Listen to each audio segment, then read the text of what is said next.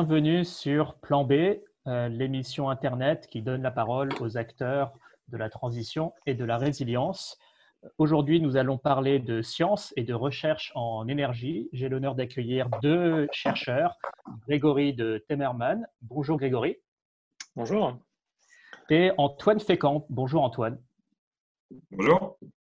Merci à tous les deux d'avoir accepté euh, mon invitation. Euh, nous allons aborder euh, quatre thèmes au cours de cette émission. Tout d'abord, les grands enjeux en matière d'énergie et de climat auxquels fait face le monde. Deuxièmement, le rôle de la recherche pour affronter ces enjeux. Donc, on attend beaucoup, beaucoup de miracles de votre part, messieurs. troisièmement, un focus sur la France et les enjeux de décarbonation pour notre pays et on va faire un zoom sur la mobilité, l'industrie et le secteur de la transformation de l'énergie, où on abordera un espèce d'état de l'art des technologies. Euh, qu'est-ce qu'on peut en espérer? Euh, Qu'est-ce qu'il faut ne pas trop en espérer? Et puis, nous conclurons finalement sur les modèles de société et les moyens techniques qu'on peut mettre en avant pour plus d'efficacité et de sobriété énergétique euh, pour préserver un minimum de qualité de vie pour les générations futures. Euh, j'introduis, avant de vous laisser la parole, sur les enjeux énergie et climat. Euh, sur l'énergie, nous avons reçu il y a euh, quelques mois Pierre Accard, chercheur en pétrole, pour aborder les questions de risque pétrolier. on ne sait pas quand est-ce qu'il y aura un pic pétrolier mondial, une descente définitive.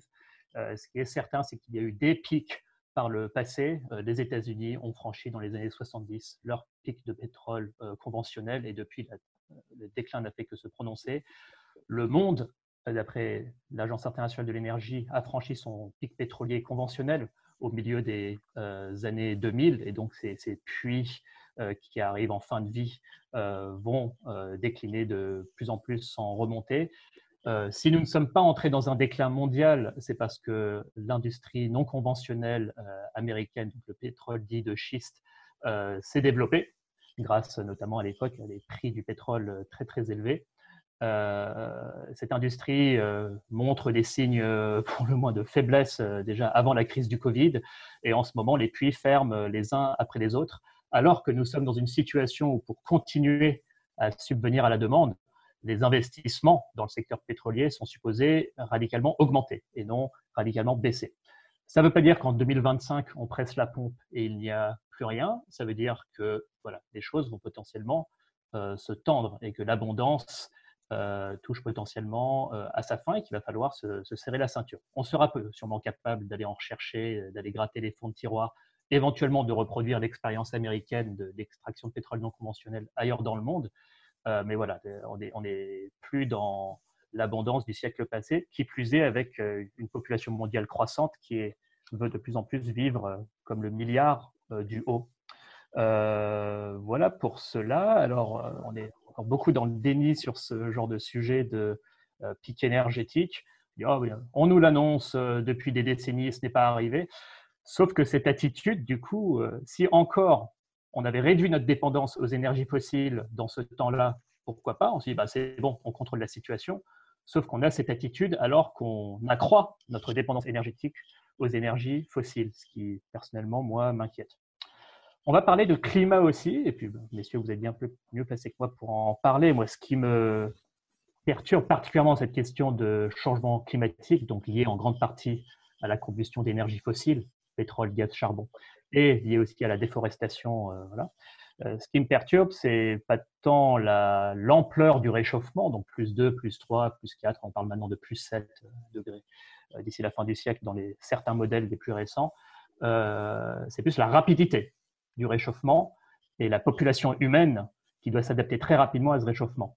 Voilà, si on était 10 euh, millions sur Terre qui doivent s'adapter à un réchauffement à plus 5 degrés étalé sur 1000 ans, on dit, bon, bah, génération après génération, on va un petit peu plus loin sur tel territoire à côté qui est moins touché, on fait un petit peu moins d'enfants, on adapte notre consommation petit à petit.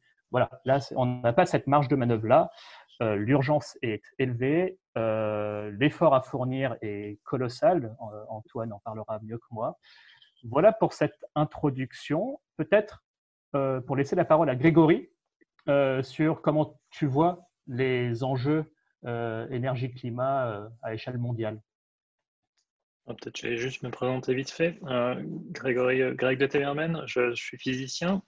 Je travaille dans le domaine de l'énergie depuis une quinzaine d'années. Je travaille plus particulièrement sur euh, quelque chose dont on discutera après, qui est la fusion nucléaire, qui est souvent mentionnée comme justement une solution d'avenir. et c'est intéressant parce que ça m'a permis de réfléchir beaucoup à, ces questions, de savoir ce que ça voulait dire une solution et une solution à quel problème et si vraiment le terme de solution existait. Euh, donc pour répondre à ta, question, on est dans une situation, une situation assez inédite où on rentre dans une contrainte double, une contrainte, comme tu l'as dit, de ressources, mais aussi d'impact. on, est potentiellement limité par la quantité de ressources ou la quantité d'énergie qu'on peut mobiliser, mais aussi par l'impact des énergies qu'on utilise. Donc, petit récapitulatif, peut-être, à l'heure actuelle, euh, et c'est vrai qu'une cinquantaine d'années, on dépend à 80% d'énergie fossile. Donc 80% euh, de l'énergie primaire euh, qu'on utilise, c'est brûler euh, des sources carbonées, charbon, pétrole, gaz naturel. et ça n'a pas bougé depuis 40 ou 50 ans, ce qui fait qu'on émet des quantités de CO2 dans l'atmosphère qui sont assez gigantesques. On a plus de 40 milliards de tonnes de CO2 par an émises.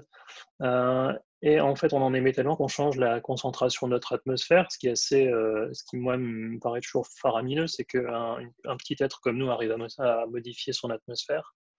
Et euh, ce qui est aussi important, c'est qu'on parle d'énergie, mais sans toujours savoir ce que c'est. Euh, alors, un physicien, on aime bien parler d'énergie, mais même un physicien, en fait, il a du mal à définir ce que c'est exactement l'énergie, parce que même Feynman, un, prix Nobel, disait que c'est quelque chose qu'on ne sait pas vraiment mesurer, donc on ne sait pas expliquer. Alors, ça a trait à plusieurs choses. L'énergie, ça a plusieurs formes, il y a plusieurs types d'énergie. Euh, et c'est pas quelque chose qu'on voit directement. On voit les effets de l'énergie. Quand on pousse quelque chose ou qu'on utilise de l'énergie, on voit ce que ça fait comme effet, mais on voit pas vraiment ce que c'est. Euh, et donc, c'est important de se rappeler que l'énergie, c'est ce qui nous a permis de faire tout ce qui est autour de nous, hein, parce que l'énergie, ça quantifie notre capacité à, transformer le monde. Et donc, si on a pu transformer le monde, c'est qu'on on, s'est trouvé dans une situation où on a pu mobiliser des quantités d'énergie toujours plus grandes en utilisant des énergies fossiles principalement qui ont une densité d'énergie extrêmement forte. Et donc au fur et à mesure du temps, ce qui s'est passé, eh c'est qu'on en a mobilisé de plus en plus au tout départ des énergies fossiles, elles sont extrêmement faciles à, récupérer. les premières euh, exploitations de charbon, c'était à peine sous le, sous le sol, il suffisait de gratter un petit peu. Euh, pour le pétrole, c'est pareil, on a tous des, images de, de, de, geysers de pétrole dans les années 1900 euh, aux États-Unis. et en fait, c'est extrêmement pratique, c'est dense, hein, c'est ce qui nous a permis de, développer les transports, c'est le fait que le pétrole, ça se transporte, c'est extrêmement dense énergétiquement. C'est déjà un peu moins vrai pour le, pour le charbon, par exemple. Et on s'est créé une dépendance comme ça, quelque chose qui est extrêmement facile. On en utilise de plus en plus. Depuis 1950, la consommation d'énergie dans le monde a été multipliée par plus de 4. Euh, donc on est sur une pente extrêmement euh, forte de, par deux raisons. D'une, parce qu'on en utilise de plus en plus, euh, même nous dans des pays développés. Et de deux, parce que de plus en plus de gens veulent en utiliser de plus en plus et la population augmente. et en fait, on est dans un petit. On, s'est basé sur une abondance énergétique, sur la facilité de mobiliser de l'énergie, et on est justement dans une phase où ça devient de plus en plus difficile parce qu'on a, en gros, siphonné tout ce qu'on pouvait siphonner facilement. Donc, le taux de, retour énergétique, la quantité d'énergie qu'on récupère par rapport à la quantité d'énergie qu'on investit pour récupérer cette énergie a tendance à diminuer avec le temps de façon naturelle. Et euh, beaucoup des, des solutions qu'on nous propose, en fait, ont des taux de retour énergétique qui sont alors soit équivalents à ce qu'on a à l'heure actuelle, soit plus bas, mais dans tous les cas beaucoup plus bas que ce qu'on a connu. Donc on est dans une situation où la quantité d'énergie qui, est disponible à, nous diminue, ou de toute façon il faudra augmenter notre capacité, il faudra euh, investir de plus en plus d'énergie pour en récupérer. Euh, ce qui pose un problème de ressources énergétiques et ensuite de ressources euh, fossiles comme tu l'as mentionné. Merci Greg. L'image que j'aime bien donner sur les questions de densité, c'est qu'il faut se rendre compte euh, que le pétrole, donc euh, un litre, c'est-à-dire euh, l'équivalent d'une bouteille de lait, permet de déplacer un objet roulant de une tonne sur une quinzaine de kilomètres. Voilà, ça donne quand même une idée des avantages physiques de cette chose. Et moi, ce qui me perturbe pas mal sur ces débats sur la transition énergétique, avec une dichotomie énergie fossile euh, méchante, et effectivement, il faut s'en débarrasser, contre énergie renouvelable gentille, c'est que le débat est très porté sur l'économie. Voilà, les énergies fossiles touchent tant de subventions ou euh, le coût du panneau photovoltaïque a énormément chuté. On parle beaucoup de, euh, critères et d'indicateurs économiques et pas tant physiques. Or, pour pouvoir faire cette transition, euh, il faut que la physique soit au rendez-vous. Et les avantages physiques qu'on est en train de citer sur euh, les énergies fossiles, donc densité, pilotabilité, stockabilité, etc. encore faut-il pouvoir les remplacer, quels que soient les coûts de part et d'autre. voilà, il faut que quand même la, machine puisse fonctionner. merci pour cette introduction. Antoine, à ton tour, je te laisse te présenter et apporter un peu ton regard introductif sur ces sujets. Merci. donc, effectivement, je me présente également, Antoine Fécamp. Alors, moi, je suis le chimiste de la bande, hein, Greg est le physicien. je, suis, bon, je suis chercheur depuis 15 ans à peu près dans, dans, dans le domaine des énergies, donc axé sur la recherche autour des, matériaux, de la chimie, au service des énergies euh, assez diverses. Hein. Ça va du pétrole jusqu'aux énergies les plus euh, blue sky euh, qu'on pourrait avoir en tête. Donc un spectre assez large. je reviens sur ce qu'a dit Greg sur effectivement le fait que jusqu'alors, on s'est développé sur un modèle en fait qui a bénéficié d'un joli paquet cadeau qui était enterré sous terre, qui avait la bonne idée d'être super dense d'un point de vue énergétique et, donc ce qui euh, nous a amené là où on est aujourd'hui. Euh, et euh, la plus grosse contrainte en fait pour aller vers la transition qu'on souhaite à peu près tous de nos voeux, c'est en fait la dispersion, la dispersion de, ces ressources. On peut penser à l'éolien, on peut penser au solaire, on peut penser même à, la géothermie, même si c'est un peu moins vrai. Mais en gros, tout ce qui est on va dire, euh, renouvelable ou apporté par la nature et, renouvelé, euh, ça se trouve disséminé euh, à des densités énergétiques très faibles par rapport à ce sur quoi on a fondé notre société. Donc ça, c'est quand même le problème de base et c'est ce qui, selon pas mal de gens, selon moi en, l'occurrence, est un, frein majeur au fait que, la transition, c'est pas évident. La transition énergétique, c'est pas évident. Et euh, du coup, pour rebondir sur les enjeux énergie-climat, en fait, euh, moi, j'aime bien, euh, pour savoir si j'ai un problème, j'aime bien savoir combien j'ai de budget. Hein, à la fin du mois, j'aime bien savoir si je vais être, si je vais être embêté ou pas. Et, et pour, le, pour le carbone, c'est un peu la même chose. on peut trouver facilement des données qui ont été relayées par le GIEC. Hein, c'est pas le GIEC qui fait les données, mais des données qui sont relayées par le GIEC, qui indiquent que, en fait, il nous reste on va dire, on a un budget à peu près de 3000 euh, gigatonnes de CO2 qu'on peut émettre dans l'atmosphère, d'accord, si on veut respecter ces 2 degrés. Euh, aujourd'hui, on en a consommé, on en a émis, pardon, à peu près 2000 gigatonnes. Hein, euh, depuis, et ça principalement depuis, depuis l'après-guerre, on va dire. Donc ça veut dire quoi? Ça veut dire que si on veut respecter ces 2 degrés, il nous reste, en fait, dans notre budget, là, il nous reste 1000, un peu moins de 1000 gigatonnes de CO2 à dépenser à l'horizon 2100. Euh, ça veut dire quoi? Ça veut dire en gros qu'on a le droit de dépenser ou d'émettre deux fois moins que nos parents. Et ça, ça donne une, une image du côté vertigineux de ce qu'on a à faire hein, euh, pour atteindre ces deux degrés. Et atteindre ces deux degrés, c'est pas forcément euh, quelque chose à prendre à la légère. Pourquoi euh, on n'est pas forcément en train de dire que 2 degrés, 2 degrés 5, 1 degré 5, c'est mieux ou c'est pire C'est pas tellement ça, c'est que au-delà de ces valeurs de température qu'on sait à peu près modéliser, au-delà de ces, au-delà de ces seuils, eh ben, il y a plein de petits effets qui se coulent qui peuvent arriver, qui ne sont pas forcément intuités, qui ne sont pas forcément anticipés ou qui ne sont pas forcément anticipables. Et, de ce fait-là, euh, demain, c'est déjà un saut dans l'inconnu, mais au-delà de 2 degrés, c'est euh, du super inconnu. si, je peux juste, euh, si je peux juste rebondir, en fait, parce qu'on parle souvent de, quantité de CO2 émise ou quantité de CO2 qu'on a le droit d'émettre, ça amène un point intéressant qui est en fait qu'on ne se rend pas bien compte de ce qu'on utilise. par exemple, on utilise, en 2019, on a brûlé l'équivalent de 12 milliards de tonnes de carbone pour produire le CO2 qu'on a émis. Euh, ça représente une quantité de carbone énorme et je ne pense pas que les gens savent vraiment à quoi ça correspond.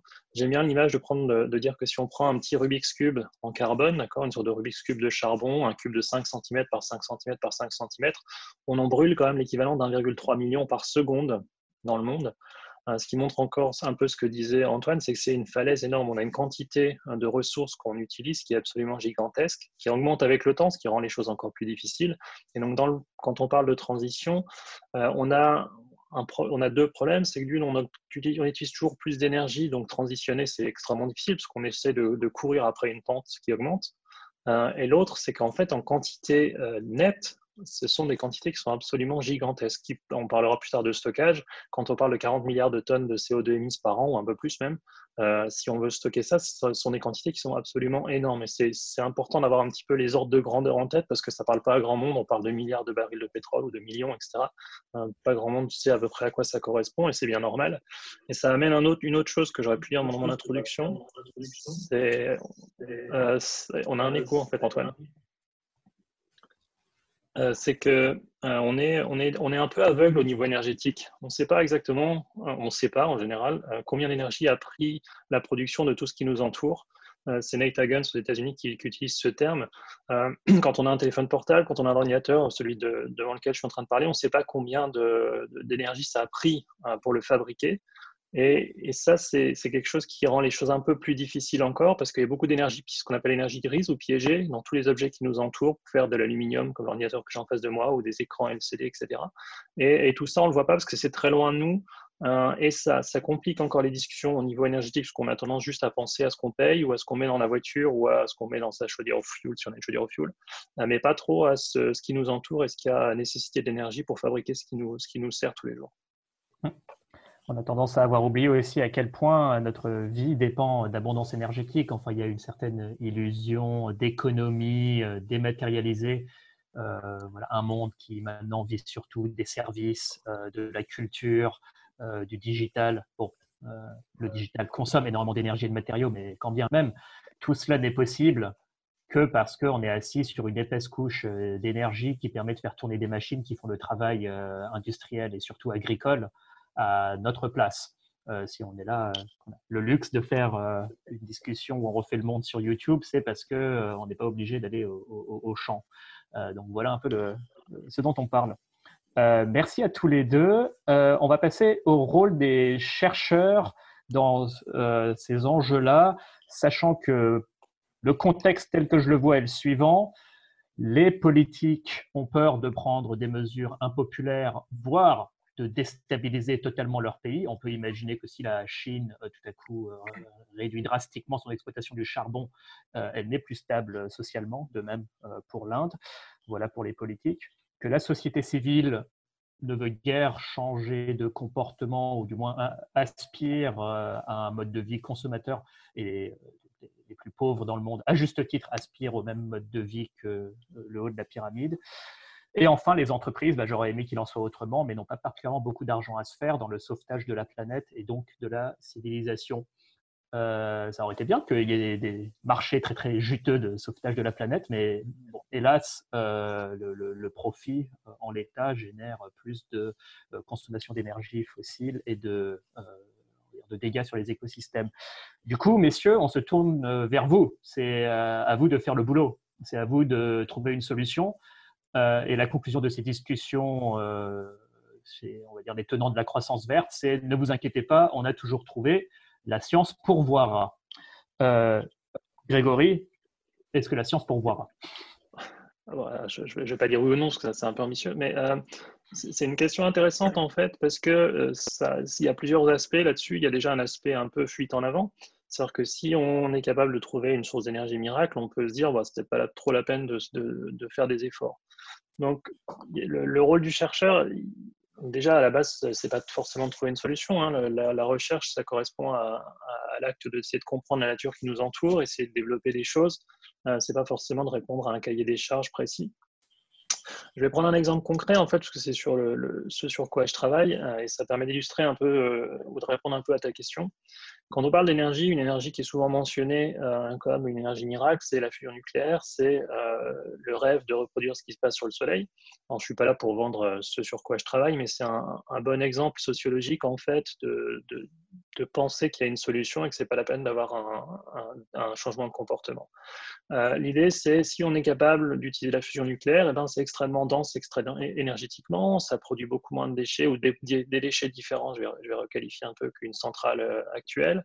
Euh, et les ressources sont abondantes, donc en principe, si on arrive à le faire, on a des ressources pour plus de 100 000 ans.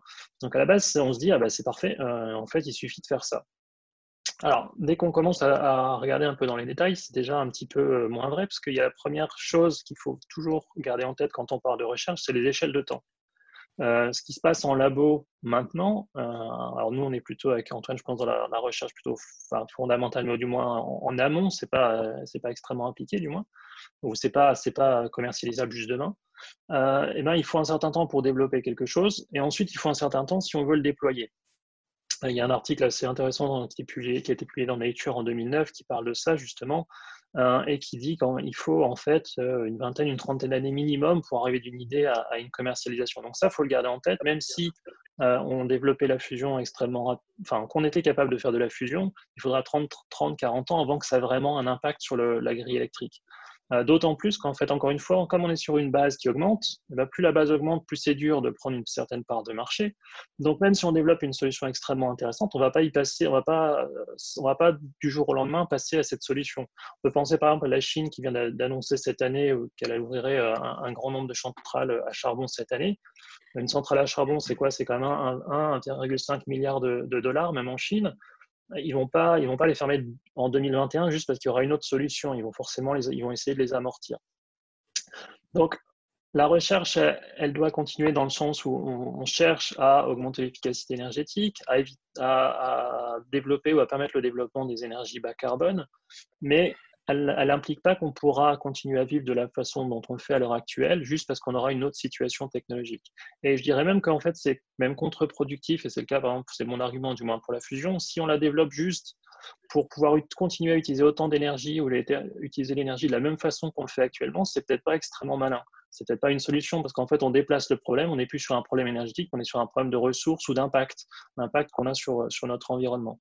Donc, il faut toujours faire un petit peu attention d'une ah, bah, Antoine euh, complétera ou, même peut-être me contredira, mais je ne pense pas qu'il y ait de solution miracle, parce qu'en fait, on part de quelque chose qui était, comme ça a été dit, facile, pilotable et dense, et extrêmement abondant à la base, hein, c'est moins vrai maintenant, et en fait, le remplacer un pour un, c'est impossible, ne serait-ce qu'en termes d'utilisation. Si on développe euh, des solutions pour produire de l'électricité, c'est bien, mais euh, une grande partie de l'énergie qu'on utilise, ce n'est pas sous forme électrique. Donc, euh, on n'a pas de remplacement un pour un. Par exemple, pour le transport, on en parlera plus tard, mais on n'a pas de solution miracle pour l'instant pour le transport. Donc, même si on avait une solution miracle pour l'électricité, eh ben, il reste encore le problème de l'électrification des, transports. Donc, le rôle des... C'est un quart, un quart de l'énergie euh, mondiale et française en, France, c'est un peu plus que dans le monde parce qu'on est un peu, on a commencé notre électrification il y a plus longtemps. Je pense qu'en France, c'est près un quart, dans le monde un peu moins. Mais ça reste une proportion euh, minoritaire du, mix énergétique. Euh, et du coup, ça, laisse le problème des 70-80%, des 70-80 autres pourcents qui restent. Mmh. C'est ça, il y a une inertie du système énergétique qui ne se transforme pas comme ça du jour au lendemain. Euh, ça fonctionne sur des pas de temps de plusieurs décennies, si ce n'est de 50 ans. Euh, merci pour ça, euh, Greg. Il y a des lois, je, vais juste finir en disant, il y a des lois physiques aussi, c'est-à-dire qu'on est limité parce que la, physique peut faire. Or, comme l'a dit Antoine, un, carburant fossile, c'est de l'énergie solaire qui a été concentrée sur des millions d'années, donc il y a ce, facteur temps intégral sur le temps qu'il faut prendre en compte faire mieux que ça, c'est pas, pas possible. Même si on arrive à faire de la photosynthèse artificielle, ce qu'on arrive à faire, c'est extrêmement peu efficace. Et donc, on se bat contre le facteur concentration dont on parlait avant. On a parlé en privé aussi, Greg, mais cette question de reproduire euh, la loi de Moore, euh, qui a effectivement fait quelques miracles en, microélectronique, se dire que la même chose peut se produire dans le domaine de l'énergie, euh, sur par exemple la densité des batteries. C'est quelqu'un comme Idriss Aberkan qui suggéré cette idée récemment. Est-ce que c'est quelque chose qu'on peut espérer, quelque chose sur lequel tu serais plutôt sceptique? Alors, la loi de Moore, déjà, c'est intéressant de rappeler euh, ce que c'est. Euh, c'est le doublement, ça quantifie le doublement du nombre de transistors sur, une, euh, sur un microprocesseur, d'accord C'est à peu près tous les deux ans, je crois, le doublement. et ça tient pas mal, mais ça marche parce qu'on fait des choses de plus en plus petites. Et comme disait, je crois, Stéphane Feynman, qui disait, il y a toujours de la place en bas, donc on peut toujours diminuer la taille des choses, même si, même là, on arrive à une limite. Mais la loi de Moore, c'est aussi quelque chose qui quantifie ce qui est déjà commercialisable. donc, c'est déjà en, en aval, en fait, de la chaîne. C'est ce qui mis sur le marché et on regarde les processeurs qu'on produit. L'autre chose qui est assez trompeuse dans la loi de Moore, c'est qu'on a toujours l'impression que c'est une évolution constante. Et en fait, c'est comme toutes les évolutions technologiques, il y a des, euh, ruptures. Euh, on revient parfois en arrière parce qu'il faut le temps de redévelopper une technologie. Donc, il ne faut pas croire non plus que c'est quelque chose de linéaire. Et la loi de Moore, en fait, elle s'applique que, à ma connaissance du moins, que sur, sur ce domaine particulier. Euh, on arrive toujours, quand on parle d'énergie, par exemple, ou même d'autres choses, à une, phase plus linéaire où les choses prennent beaucoup plus de temps. Et c'est le principe, en fait, du, déploiement d'une énergie, par exemple, c'est qu'il y a deux phases. Il y a une phase exponentielle où on va très vite parce qu'on développe, enfin, on part de très bas hein, déjà, donc évidemment, c'est plus facile d'aller vite en proportion.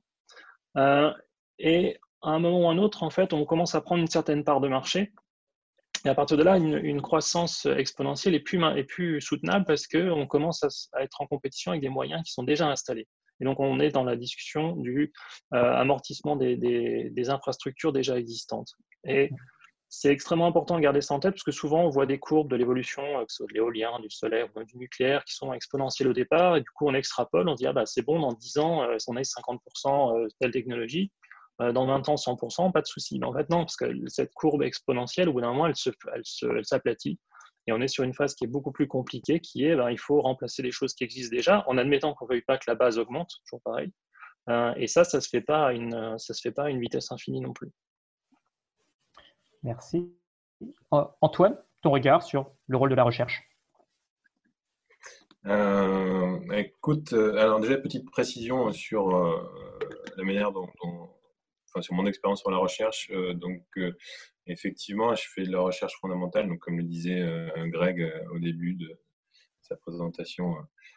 mais j'ai également l'occasion d'aller jusqu'à la recherche, ce qu'on appelle recherche appliquée, qui a pour objectif de parfois implémenter des solutions technologiques à, un terme relativement court. Donc en fait, j'ai comment dire ça, j'ai un peu les deux casquettes et donc j'ai un peu la vision de cette échelle de temps très très longue qu'est l'amélioration de la compréhension des phénomènes, des mécanismes euh, pour, euh, pour, pour le long terme et puis les choses qui sont contraintes par le temps et peut-être aussi par le business ou par les réalités économiques.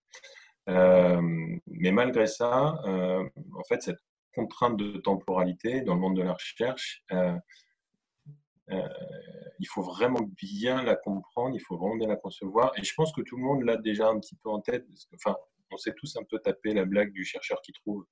Euh, je ne sais pas si toi, avec ça t'est arrivé, mais moi, ça m'arrive un peu tout le temps.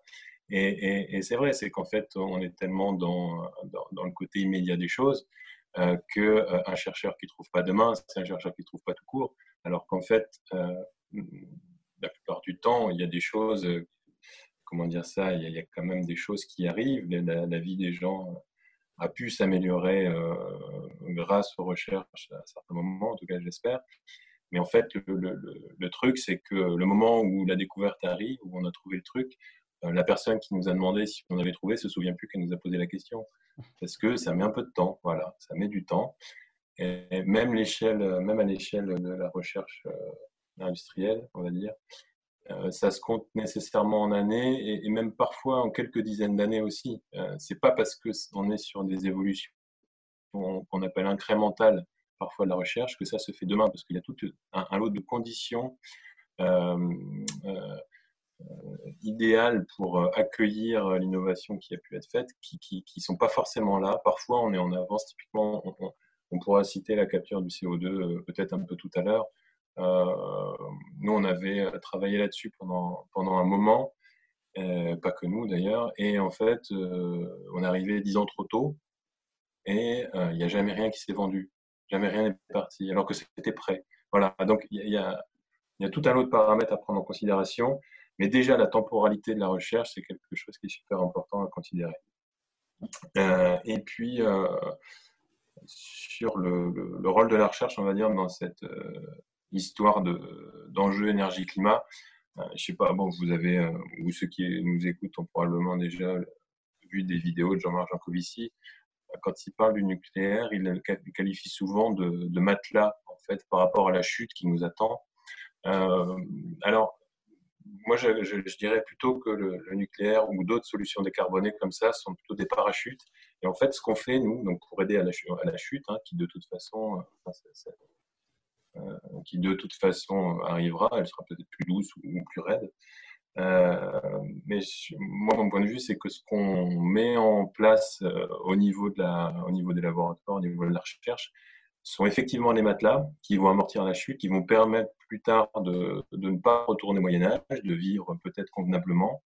Euh, mais ce ne sont pas et ce ne sera jamais, comme le dirait Greg, des solutions miracles. Quelqu'un qui vous dit, euh, voilà, moi j'ai la solution euh, sur la mobilité, le 100% X va sauver le monde. Et eh ben, la personne qui vous dit ça, soit n'a pas tout compris, soit ment délibérément. Voilà, parce qu'une solution unique n'existera pas, puisque rien d'aussi dense n'existe que le pétrole.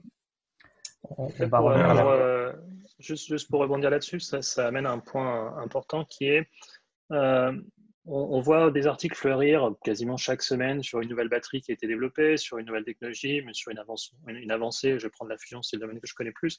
Euh, quelqu'un qui a réussi à faire une, grosse avancée, etc. Et en fait, on a souvent tendance à penser que les, les chercheurs survendent ce qu'ils ont trouvé. Et c'est important peut-être de rappeler un petit peu comment ça marche. Souvent, les gens voient des, euh, articles de presse qui sont faits par les services communication d'instituts, d'universités, et qui en fait essayent d'enjoliver les choses parce qu'il faut essayer d'attirer des financements. Garder en tête que souvent, les pour la grande majorité, les chercheurs ont les pieds sur terre et savent de quoi ils parlent. Euh, et quand on lit une publi scientifique, c'est assez rare, mais moi, ça m'est quasiment jamais arrivé de voir que la publi finit par c'est bon, on, on va sauver le monde. Et il faut donc faire attention aussi quand on. Moi non plus, j'ai dit presque jamais juste pour être sûr, mais euh, il faut faire la différence en fait quand on voit tous ces articles qui fleurissent entre ce que les chercheurs ont vraiment euh, trouvé, qui est souvent très intéressant, hein, mais qui n'est pas forcément une révolution, parce qu'il n'y a pas de révolution scientifique tous les, euh, tous les trois jours, et, ce qu'on voit en fait dans les médias, ce qui est, trans, qui est euh, passé par des dossiers de presse, etc. Et on a souvent tendance un petit peu à, revenir du coup vers les chercheurs, et dire, mais vous nous aviez promis ça, et en fait c'est pas forcément non plus euh, tout à fait vrai. C'est un intermédiaire entre deux qui a essayé de, communiquer. Donc le, chercheur en général, alors c'est de moins en moins vrai, mais le chercheur avait la réputation d'être un très mauvais communicant. Euh, et, du coup, il y a des gens qui comprennent à peu près ce qui se fait, qui essaient de faire des articles de presse, et qui, où c'est enjolivé parce qu'on est dans une course à la communication, comme tout le monde. Euh, mais je voulais juste préciser ça, en fait. C'est que quand vous voyez des articles de presse à droite à gauche, souvent, c'est euh, un peu enjolivé par rapport à ce qu'il y a vraiment. Et allez toujours voir la source, le papier. malheureusement, c'est souvent un peu plus obscur, mais ça vaut le coup de regarder en diagonale au moins les papiers pour voir ce qui est vraiment fait à l'intérieur. Et euh, moi, je, rebondis aussi un petit peu sur ce que tu dis. Effectivement, il y a, cette, euh, voie de presse qui peut, qui peut enjoliver, euh, qui peut enjoliver les choses, parfois qui peut enjoliver le message. Il, peut y avoir un peu de transformation de message, même si parfois les, communiqués euh, initiaux des chercheurs peuvent être déjà un petit peu sur, survendus, mais ça, c'est ça, c'est le jeu effectivement de la du financement des, laboratoires de recherche aussi. Hein. Comme, comme, toute institution, il faut, être, euh, il faut être financé pour survivre et pour être financé, il faut être le meilleur. Donc pour être le meilleur, il faut dire qu'on est meilleur. Euh, et, moi, je reviens juste sur un point aussi sur les, sur les solutions potentielles. Comment est-ce qu'on pourrait arriver à une transformation?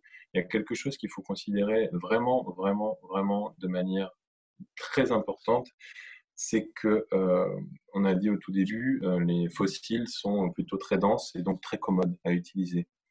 On développe, on essaye de développer euh, des sources ou des moyens de transformer l'énergie de manière plus ou moins renouvelable, en tout cas le plus possible.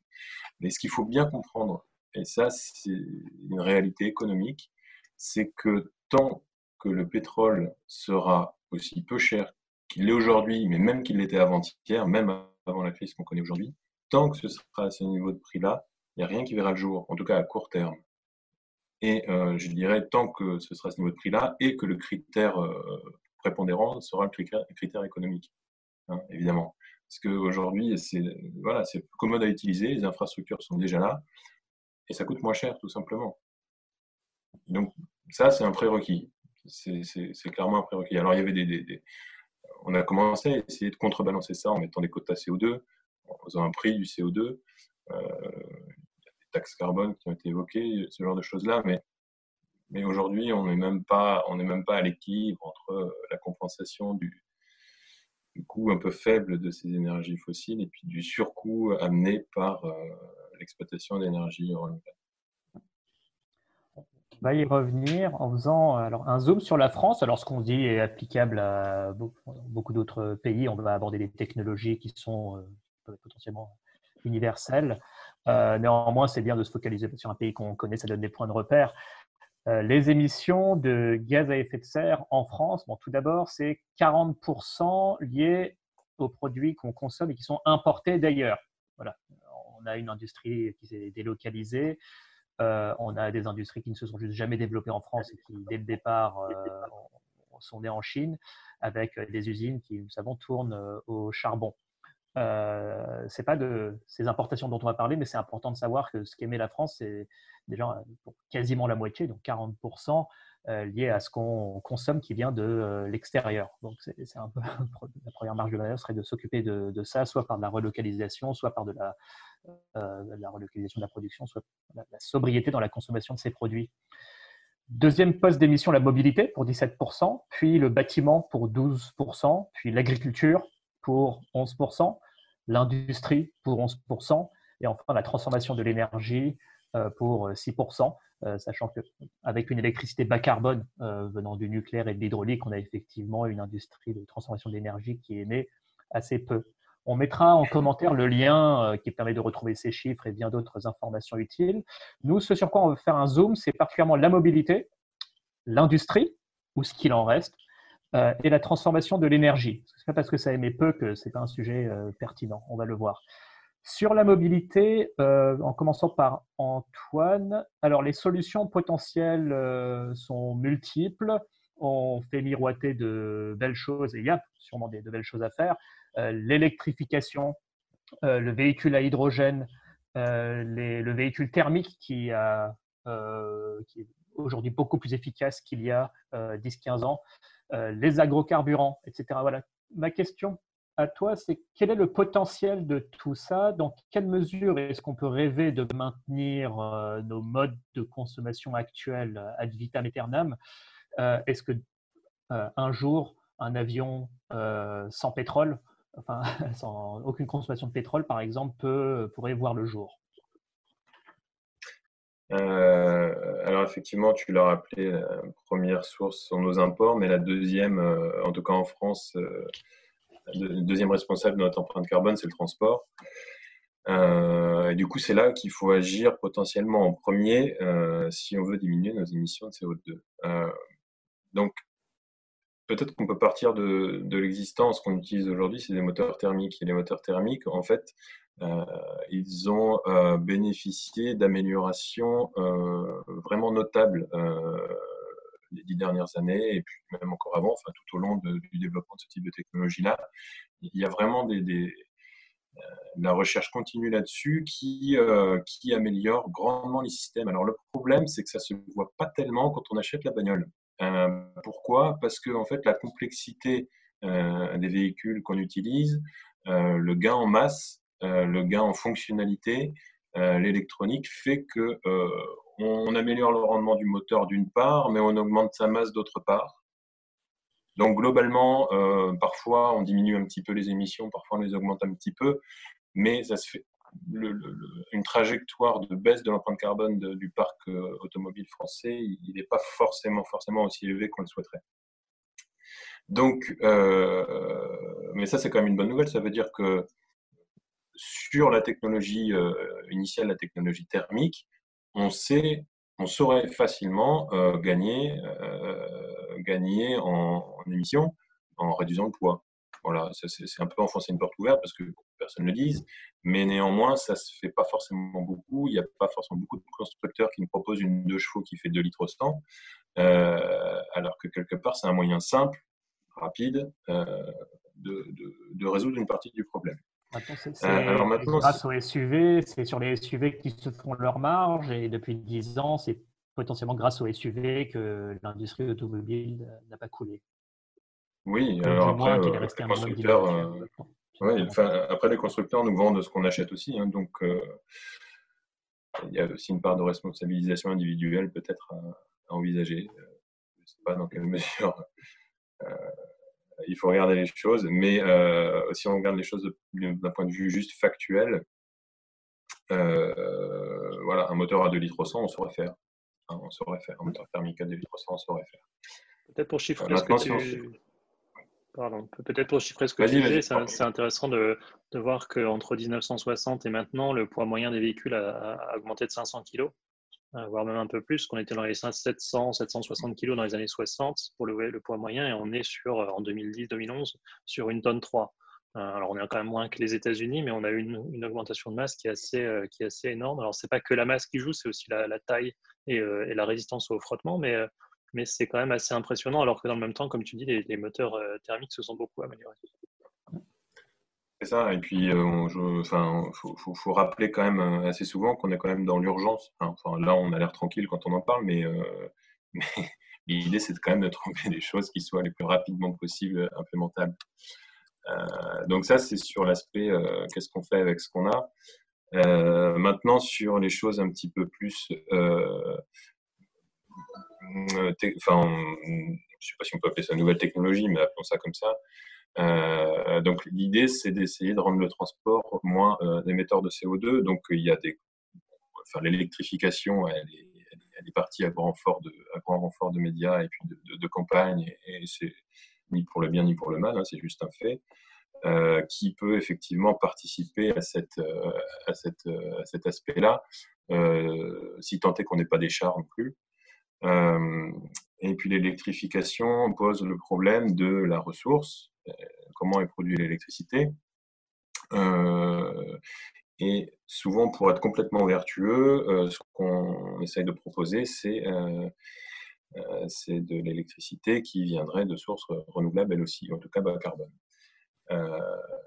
et, donc, si on parle de ressources renouvelables, on a l'intermittence qui arrive.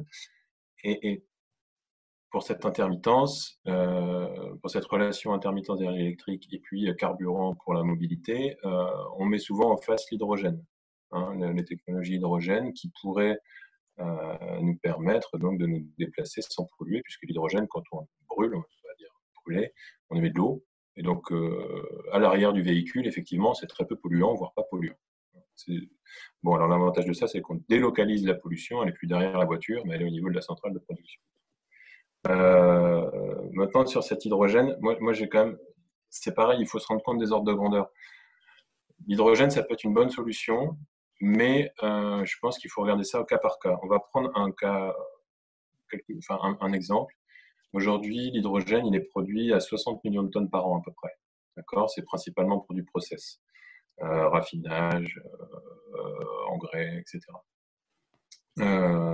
70 millions de tonnes par an qui sont produits à 95% à partir du gaz naturel. Aujourd'hui, une tonne d'H2, c'est 10 tonnes de CO2 produit. D'accord? Donc, c'est pas rien. Donc, ça veut dire qu'aujourd'hui, quand on roule avec de l'hydrogène, on, est quand même très, très polluant. Pas euh, derrière sa voiture, mais on est quand même très polluant. Euh, imaginons qu'on veuille faire euh, cet hydrogène à partir d'énergie renouvelable intermittente, donc dans ce cas-là, pour ces 70 000 tonnes, je crois que c'est entre 3500, euh, entre 3500 et 4000 euh, mégawattheures qu'il faudrait, euh, qu'il faudrait, euh, qu'il faudrait produire. D'accord? Et donc ça, c'est plus que la production électrique annuelle de l'Europe. D'accord? Et là, on parle juste de l'hydrogène euh, process. Si on veut faire de l'hydrogène mobile pour la mobilité à 100%, c'est plutôt soit 700 millions de tonnes d'hydrogène qu'il faudrait produire, à peu près. Pardon, ça c'est pour la France, euh, Antoine, ou c'est pour euh, l'Europe? Non, non, ça c'est pour le monde. Ça c'est pour le monde. Mais, pardon, mais un facteur, mais si, si, si on peut réduire le facteur à l'échelle de la France, hein, le produit en croix sera à peu près le même. donc, en fait, on, on fait un ordre de grandeur de plus en fait, par rapport à la problématique hydrogène aujourd'hui, si on veut le transposer à la mobilité, hydrogène vers la mobilité, c'est 10 fois plus d'hydrogène qu'il faut produire, grosso modo, euh, voire un petit peu plus. Et euh, si on veut que ce soit intermittent, et eh ben, euh, ça nécessite quand même beaucoup, beaucoup, beaucoup d'installations, ce qui n'est pas le cas aujourd'hui. Donc beaucoup, beaucoup de matériaux à extraire des mines pour fournir ces équipements de production d'énergie. Euh, des matériaux et de l'emprise au sol, hein, de la place. Peut-être en filigrane aussi de ce que dit Antoine, c'est euh, quelque chose qui est bon de rappeler quand on parle d'hydrogène, c'est que l'hydrogène, ce n'est pas une source d'énergie primaire. c'est un vecteur, parce que l'hydrogène, il y en a très peu dans la nature comme ça. On ne le trouve pas juste sous la forme de, de dihydrogène. Et donc, souvent on parle d'énergie d'hydrogène, mais il faut déjà le produire. Comme l'a dit Antoine, ce n'est pas une énergie primaire. Donc, il faut toujours garder ça en tête, c'est que ça nécessite dès le départ une conversion. Pour l'instant, c'est à partir du gaz naturel, donc euh, ce n'est pas, terrible. mais même si on part à partir de l'eau, ça nécessite l'étape électrolyse. Euh, et donc, ça nécessite une première conversion, ce qui veut dire une première, une première perte. C'est important de garder ça en tête pour, euh, pour l'hydrogène. Y a deux choses aussi qui ont été dites en filigrane, mais juste pour des chiffres. L'hydrogène, c'est souvent mentionné parce que c'est extrêmement euh, c'est dense au niveau densité massique, donc en, quantité de mégajoules par kilogramme, mais c'est très peu en termes de volume, ce qui nécessite de comprimer très fort et de refroidir l'hydrogène pour le liquéfier ce qui a un coût énergétique aussi. Donc on a déjà là deux facteurs de, conversion, c'est-à-dire deux facteurs de perte en général. Agrocarburant Oui, vas-y. Pardon. Juste une petite correction, c'est euh, des, des terawattheures et pas des gigawattheures hein, que j'ai cité tout à l'heure. Et euh, effectivement, il y a quelque chose d'intéressant aussi sur ce que dit, euh, sur ce que dit Craig, c'est que, encore une fois, je reviens sur mon, sur mon exemple d'hydrogène procédé et d'hydrogène mobilité. L'hydrogène procédé, on peut se contenter de le fabriquer à 50-70 bars euh, pour l'utiliser. D'accord? Alors déjà, c'est cher en énergie et c'est cher en coût, parce que l'hydrogène, c'est le gaz le plus dur à comprimer. Euh, mais néanmoins, c'est faisable. Euh, s'il faut faire de l'hydrogène mobilité, dans ce cas-là, c'est à 700 bars qu'il faut le comprimer, en raison de sa densité volumique qui est très très faible en énergie. Et donc comprimer un hydrogène à 700 bars, alors grosso modo, c'est vrai à plus ou moins une vache près. Euh, il faut considérer que pour un hydrogène de comprimé, vous en avez, enfin un hydrogène de stocké, vous en avez perdu un pour la compression en équivalent énergétique. Hein, donc juste pour le mettre sous la forme euh, d'être en capacité d'être utilisé pour, pour un moteur, euh, déjà le rendement il est de 50%.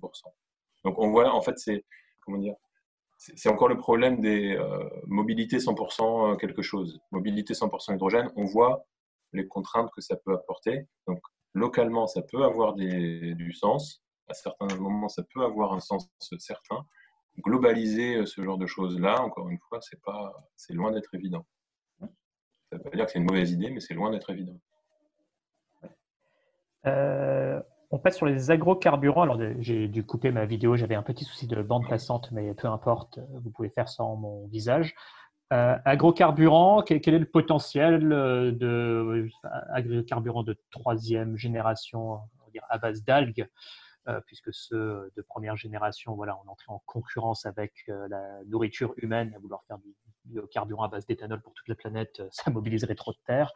Euh, à base d'algues, on parle de euh, résine de térébenthine. Euh, quel est le potentiel réel, à ton avis, Antoine, de ces sources d'énergie-là? Alors, sur les agrocarburants, ce qu'il faut bien savoir, c'est qu'on parle de différentes générations. il y a, on va dire, trois générations de, biocarburants ou d'agrocarburants. Donc, la première consistait à faire de la culture dédiée je pense à l'huile de colza par exemple, ou à la betterave, euh, pour faire de l'éthanol ou du, biodiesel. Euh, donc là, on a des surfaces de, culture dédiées à la production de carburant.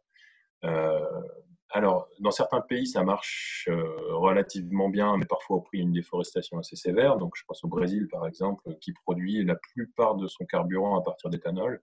Hein, il importe assez peu d'essence, ce pays-là.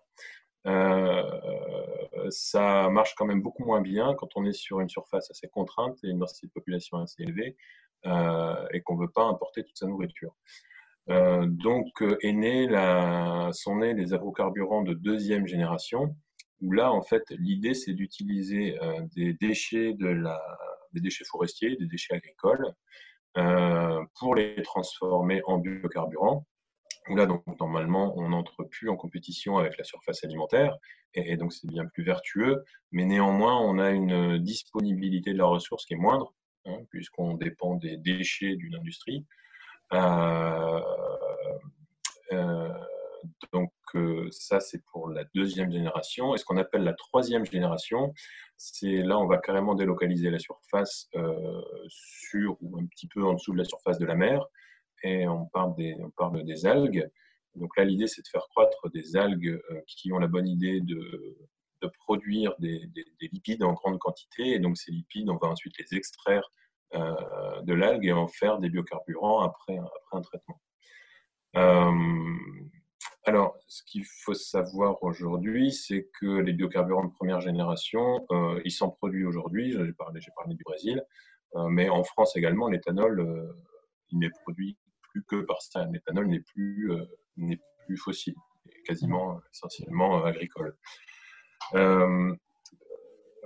mais on est à peu près au niveau max de la capacité sans aller toucher aux surfaces alimentaires. Donc il y a un potentiel de croissance sur la deuxième génération et qui pourrait répondre à certains domaines, je pense à l'aviation notamment. Euh, pourquoi? Parce qu'en fait, faire voler un avion euh, sur la base d'une technologie électrique, je pense que je pense qu'on sera mort, que ça n'existera pas encore. Pourquoi? Parce que euh, en fait, la densité de stockage électrique des batteries, par exemple, d'autres éléments euh, est très faible. Le composé le plus énergétique par unité de volume, par unité de volume, c'est le, le pétrole, c'est le jet fuel. Et donc là, il y a une opportunité pour euh, produire un carburant qui serait un peu plus vertueux en termes de, en termes de cycle carbone et continuer à alimenter la flotte aérienne. Euh, voilà. Sur la troisième génération, c'est quelque chose, on va dire, qui est, qui est, qui est loin d'être évident qui est très énergivore et donc au niveau des bilans carbone. Euh, pourquoi c'est énergivore? Pourquoi c'est énergivore Le procédé de fabrication? Les algues poussent très bien. On peut même avoir la bonne idée de leur balancer un petit peu de CO2 euh, pour les faire grandir. Donc, sur le papier, ça semble assez intéressant. Euh, ça utilise des surfaces dont on peut éventuellement se passer si on se sert un peu au niveau des plages et qu'on laisse, laisse de la place aux algues pour pousser ou qu'on fait quelques bassins. Euh, le problème principal euh, de, de cette culture d'algues pour, pour la production de carburant, ça va être l'extraction des composés lipidiques donc qui vont pouvoir former les, huiles et donc le, biodiesel, on peut appeler ça comme ça. Euh, pour ensuite euh, l'utiliser dans la mobilité, c'est l'extraction. Donc extraire ces composés lipidiques de ces algues peut être extrêmement coûteux euh, au niveau du procédé, coûteux au niveau économique et puis coûteux au niveau énergétique. c'est toujours dur d'extraire, c'est toujours très dépensier en termes d'énergie de séparer des choses, d'extraire. D'accord? Donc, plus on est pur, ce qui est le cas du pétrole, euh, plus c'est facile à utiliser, moins c'est cher à, à, utiliser. Plus c'est mélangé, plus c'est euh, compacté. Là, on, est des, on a des lipides qui sont dans des cellules qu'il faut casser, qu'il faut extraire, qu'il faut presser, qu'il faut filtrer, qu'il faut, etc., euh, etc. Et, et là, c'est un, c'est un, un, problème particulier qui, c'est un enjeu qui est regardé au niveau des laboratoires, hein, mais aujourd'hui, on n'est pas, on je pense que ça n'arrivera pas demain. Mmh. Sur la mobilité, je, je conclurai bien là-dessus. Euh, donc, je pense qu'une bonne moitié ou au moins 40% de, du pétrole consommé dans les transports, c'est pour les voitures. Euh, et il y a une part quasi équivalente, peut-être un tout petit peu moins, mais que ce soit à l'échelle de la France ou dans le monde, par les euh, camions. Donc, le transport de marchandises. Quel est le potentiel Est-ce que c'est réaliste d'un point de vue physique de se dire qu'on va faire rouler euh, des camions euh, électriques ou des camions euh, à base d'hydrogène ou des camions à base d'agrocarburant. Je ne sais pas si c'est pour moi la question ou pas, mais si c'est pour moi, la réponse elle est oui et non. encore une fois, une solution globalisée, remplacer toute la flotte de camions par des camions hydrogène ou des camions biofuel, il faut bien se rendre compte des, ordres de grandeur. il suffit de regarder, euh, d'aller chercher dans des rapports assez bien documentés les, ordres de grandeur des consommations et, donc ce qu'il faudrait euh, en face on n'est pas en adéquation. Donc, en fait, on peut trouver un lot de différentes technologies. Un moteur thermique à très bon rendement et sur des véhicules très légers. Euh, des flottes à hydrogène quand le volume n'est pas un problème. Typiquement, mhm. sur les gros tankers, les gros bateaux, bon, bah, peut-être qu'utiliser un peu de volume du bateau pour l'hydrogène, ce n'est pas forcément embêtant. Euh, des biocarburants pour les avions, mais pourquoi pas, dans la limite euh, des ressources disponibles en déchets, ça peut être envisageable. moi, je pense qu'on est sur un mix de, solutions alternatives qui ne seront de toute façon pour aucune plus simples que celles qui sont utilisées aujourd'hui. Et, peut-être pour. Euh, oui, là-dessus, tu me disais un jour, Greg, que euh, le poids de la batterie euh, qui serait nécessaire pour faire rouler un camion est tel que le camion dépenserait beaucoup trop d'énergie rien que pour se transporter lui-même. Ouais, alors on cite souvent cet exemple-là pour l'aviation, ouais, euh, parce que comme, euh, Antoine l'a mentionné, la densité d'énergie d'une batterie, c'est au moins 10-50 fois plus faible que celle du pétrole. Donc si on imagine un, avion électrique, il y a forte chance qu'il ait à peu près la même taille que l'avion derrière, juste en batterie. Ce qui rend les choses un peu plus compliquées, même si j'avais vu des concepts hein, comme ça, de, de, sorte de double avion hein, qui transporte les batteries, hein, qui transporte l'avion. Bon, on peut voir. mais c'est avec du du coup. Ouais, c'est la, question, c'est comment tu le fais voler, c'est toujours la même chose, mais ça, ce que tu disais amène quand même vraiment cette euh, notion de, densité en fait, dont on n'a pas toujours conscience. Euh, oh, on en a parlé un peu, mais quand on parle de transport, en fait, c'est là qu'on voit qu'on entre dans un système qui va être contraint, parce que les transports, comme on les utilise à l'heure actuelle, euh, reposent sur un, carburant qui est extrêmement dense en quantité d'énergie. Et c'est pas évident de, de, de, le changer. On parlait tout à l'heure de l'impact des émissions euh, dues aux importations. Le fait qu'on ait pu se développer de la façon dont on le fait, c'est l'invention du moteur diesel, euh, donc le cycle diesel, pas le carburant, euh, et, et, les containers. On transporte énormément de, matière par container, ça coûte rien, ça coûte absolument rien, pour l'instant du moins. et faire la même chose avec un autre carburant, bah, c'est loin d'être évident. Euh, parce qu'on a un problème de masse. Alors pour un bateau, c'est peut-être euh, un peu moins embêtant, mais ça réduira quand même la capacité du bateau, à moins qu'on les fasse encore plus gros. Euh, pour ce qui est transport sur la route, on voit bien que les voitures ont des autonomies beaucoup plus faibles, les voitures électriques, pardon, des autonomies beaucoup plus faibles qu'une voiture thermique. on peut parler de Tesla qui ou même des nouvelles voitures qui commencent à avoir des autonomies de 400 km, voire plus, mais c'est au prix d'une quantité de batterie hein, et de matériaux énorme. Alors principalement parce que ces voitures-là sont très grosses, si elles étaient plus légères, on pourrait en parler différemment. Euh, mais ça, reste quand même une, limite physique euh, dans ce cas-là qui est extrêmement dur à, contourner. Je pense que les transports, c'est peut-être un des domaines les plus difficiles euh, à décarboner, surtout si on parle de transport longue distance, parce qu'on n'a pour l'instant pas d'alternative à ce que pourrait faire le, diesel ou le, fuel pour les, avions.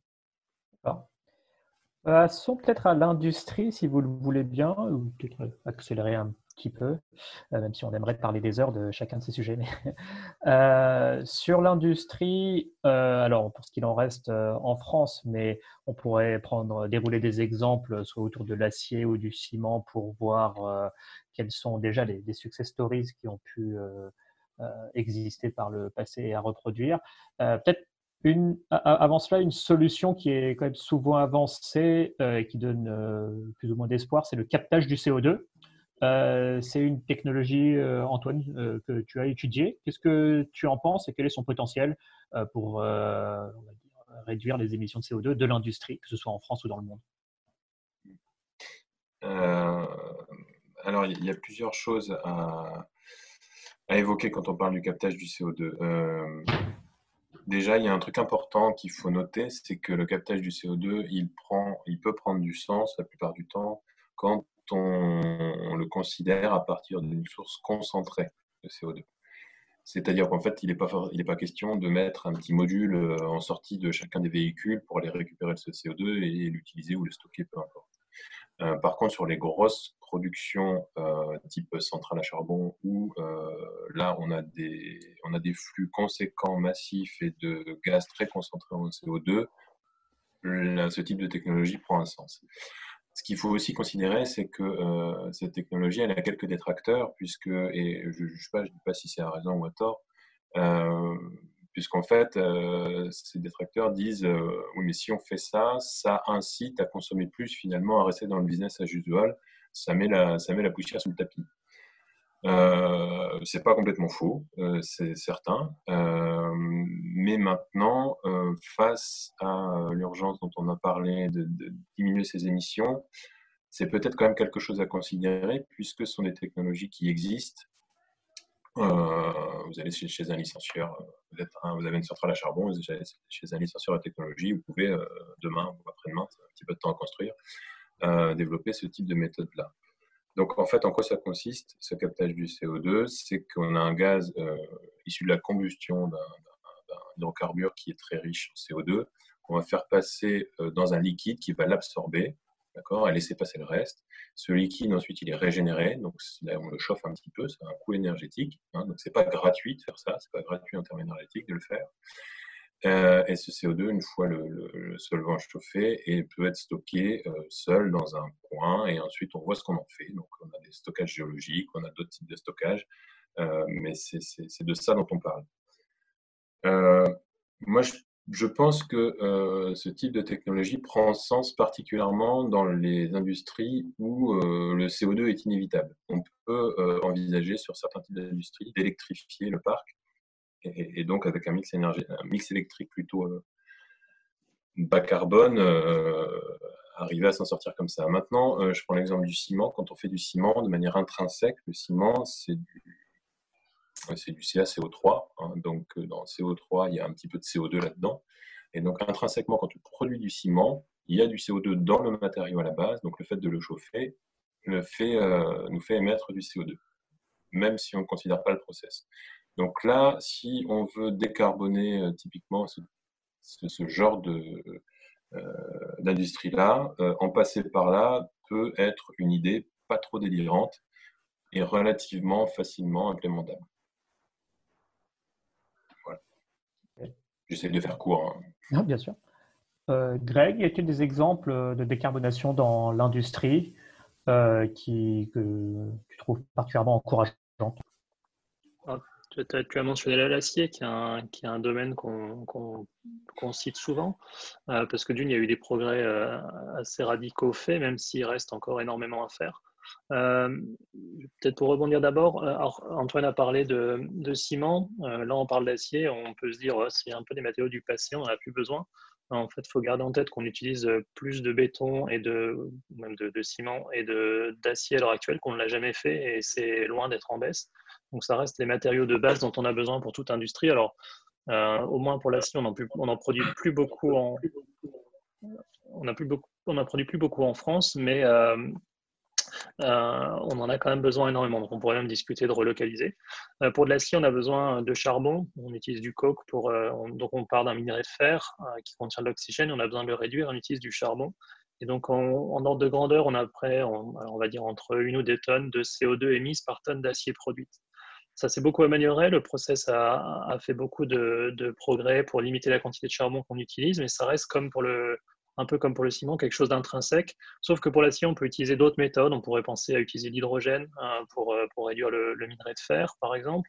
Euh, qui nécessite, alors si l'hydrogène est propre, on en a parlé tout à l'heure, ou du moins si l'hydrogène, la production d'hydrogène est décarbonée, propre n'est pas le mot, euh, ça pourrait être une, solution. Il y a aussi le recyclage de, l'acier qui se développe extrêmement fort, même si seulement 25% de l'acier qu'on utilise est en fait recyclé, et là on recycle dans les fours électriques, donc si on a une production électrique décarbonée, eh ben, on est sur quelque chose d'assez intéressant parce qu'on diminue fortement la quantité de CO2 euh, dont, on, a besoin, qu'on émet. Euh, par contre, comme on a toujours besoin de plus d'acier, on a toujours besoin euh, de plus de minerais de fer à la base, et donc ça, c'est quand même assez, difficile. Mais là encore, ce qui est important, c'est des problèmes de volume.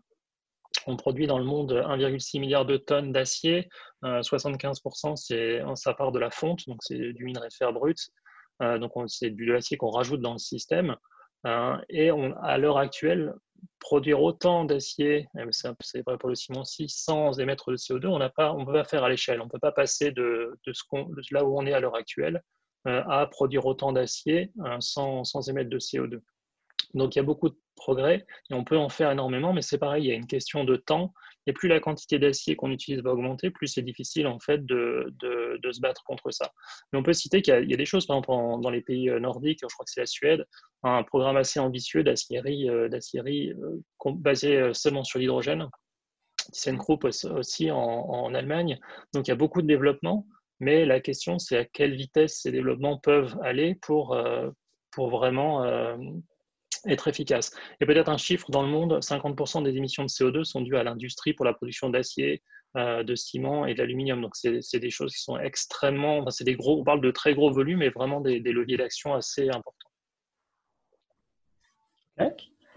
Euh, merci. Est-ce qu'on passe à la transformation de l'énergie, qui est le troisième et dernier secteur qu'on voulait euh, aborder, sachant qu'on aimerait aller au fond de chaque chose, mais là on est plutôt en train de mettre les gens en appétit.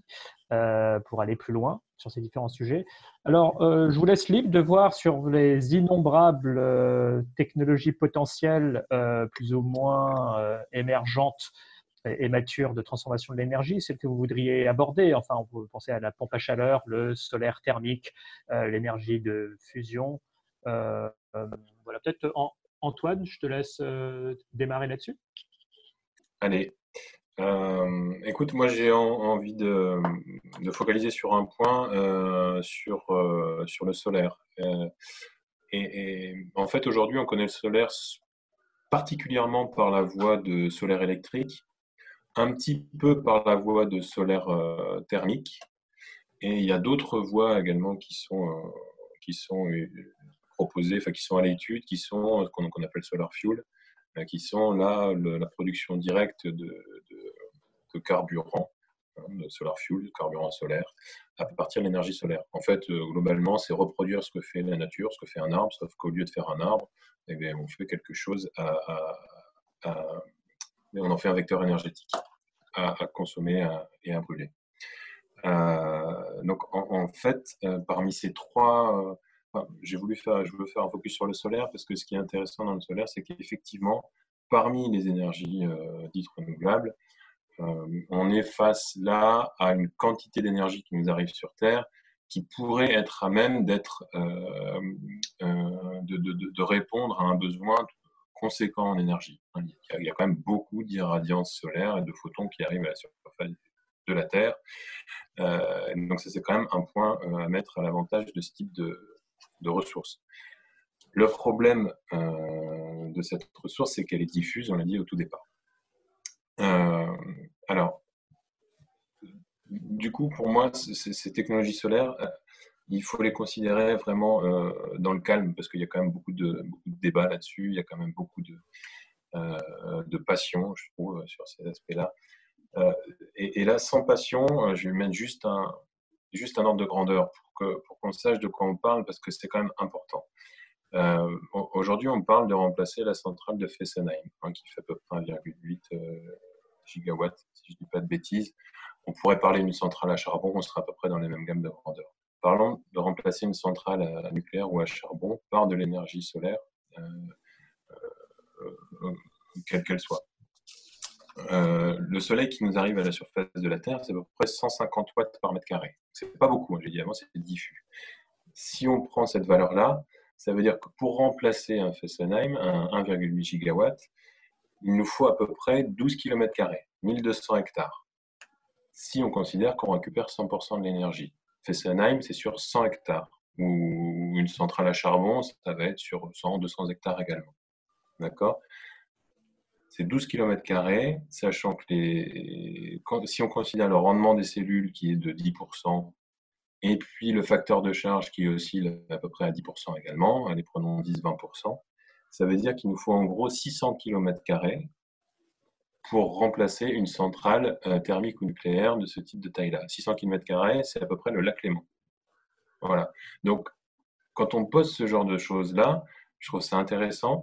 Je pense que l'énergie solaire, c'est quelque chose à aller chercher. Les solar fuels, c'est quelque chose dont on croit beaucoup, donc c'est-à-dire produire directement des carburants à partir du soleil. C'est pas tout de suite, c'est encore au labo pour 30 ans, mais il faut quand même bien garder en tête ces aspects-là euh, sur ces aspects conversion d'énergie. La surface, elle va être euh, de premier ordre euh, et remplacer une centrale, c'est le lac Léman. Voilà.